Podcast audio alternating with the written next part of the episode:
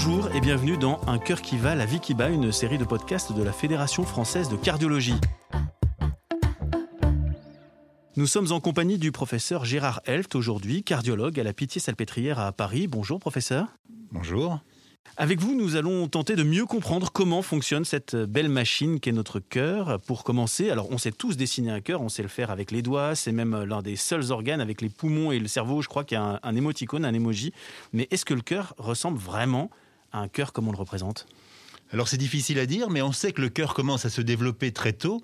Dès le 20e jour de l'embryon, il va avoir initialement une forme de S, puis il va acquérir sa forme définitive avec une pointe vers le bas et plusieurs cavités. Et finalement, sa représentation sous la forme d'un cœur se rapproche assez de sa vraie forme. En fait, il ressemble à ça. Et il a deux parties, il a vraiment deux parties, le cœur? En fait, il a quatre cavités, mais deux parties, gauche et droite. Quatre cavités, pourquoi? Parce que l'oreillette gauche, le ventricule gauche du côté gauche et le ventricule droit et l'oreillette droite du côté droit. D'accord. Et est-ce que sa taille est, toujours la même? Est-ce qu'il dépend de la morphologie? Quand on est grand, quand on est petit, on a le même cœur? Alors la taille du cœur dépend clairement de la morphologie. Elle est augmentée chez les sujets très grands, elle est diminuée chez les petits, ce qui peut, dans certains cas, heureusement très rares, poser un problème en cas de greffe cardiaque, parce qu'on adapte la taille du cœur greffé au receveur. Ok, alors c'est une pompe, le cœur.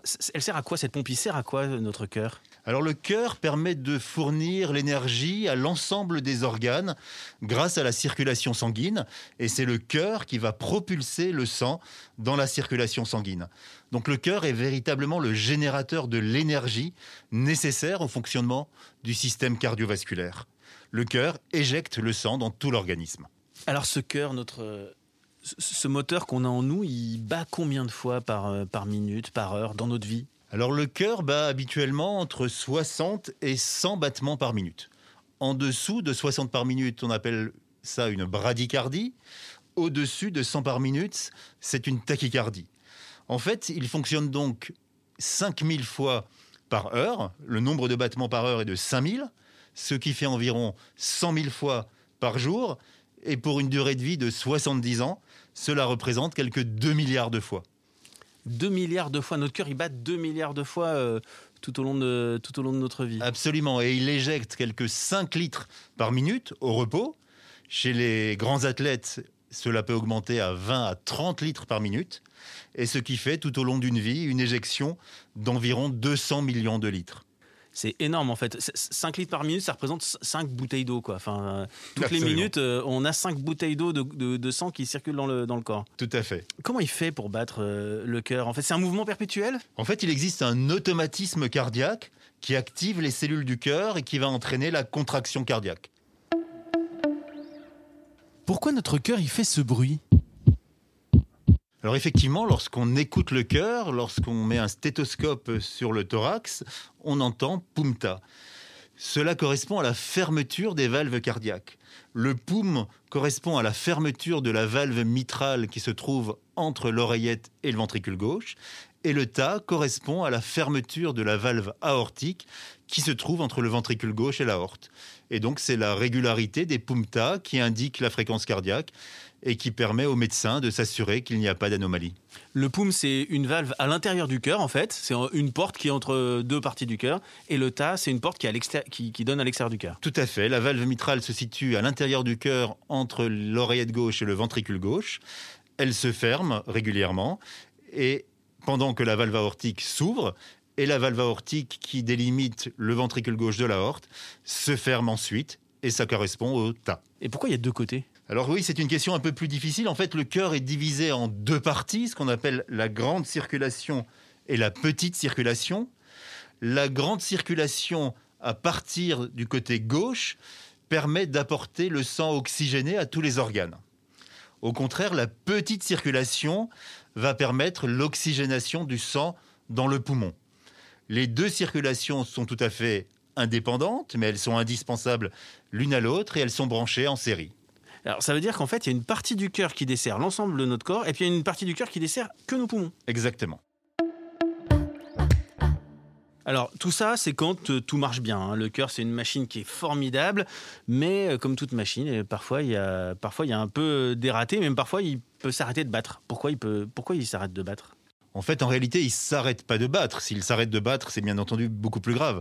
Si l'on ressent des petites irrégularités, c'est parce qu'en fait, on ressent ce qu'on appelle des extrasystoles.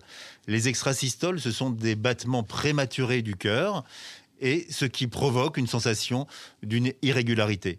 La plupart du temps, ces irrégularités sont tout à fait bénignes.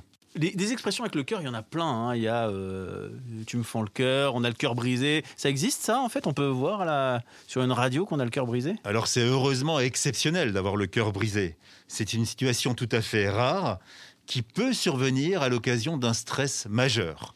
Encore une fois, c'est rarissime, mais dans des occasions de stress énormes, tremblement de terre, euh, annonce d'un décès, événements dramatiques, on peut de temps en temps avoir une véritable sidération du cœur, lequel ne se contracte plus. Alors quand le cœur s'arrête ou en tout cas a des ratés, en appuyant dessus, il se remet à battre en fait. Le massage cardiaque, c'est appuyer sur le cœur. Euh, tout à fait, vous faites référence au massage cardiaque externe qui est tout à fait indispensable en cas d'arrêt cardiaque. En cas d'arrêt cardiaque, le cœur s'arrête, il faut le faire repartir. Et donc on comprime le sternum et ce sternum va comprimer lui-même le cœur. Et cette compression extrinsèque va permettre la propulsion du sang dans l'aorte. Et ceci permet de survivre et de réanimer un arrêt cardiaque. Alors pour éviter les problèmes, pour faire en sorte que notre cœur batte euh, le plus longtemps possible et de manière la plus régulière possible, il faut faire euh, l'entretien, les révisions en fait. Hein. Euh, notre cœur, vous l'avez dit, c'est un muscle. Alors comment on fait la, gonflette du cœur en fait? Comment le comment on l'entretient? Alors le meilleur entretien du cœur est de faire et d'avoir une activité physique régulière, idéalement quotidienne, idéalement entre 30 et 60 minutes par jour. Il ne s'agit en aucun cas de faire des exploits sportifs, mais une activité de marche régulière. Et une activité sportive modérée est tout à fait conseillée et permet de préserver le cœur le plus longtemps possible. Parce que effectivement, comment il fait ce cœur pour. Euh, c'est pas gros en fait, hein, au final, pour euh, battre autant de fois dans une vie, pour être toujours en activité, il s'use? En fait, il s'use relativement peu.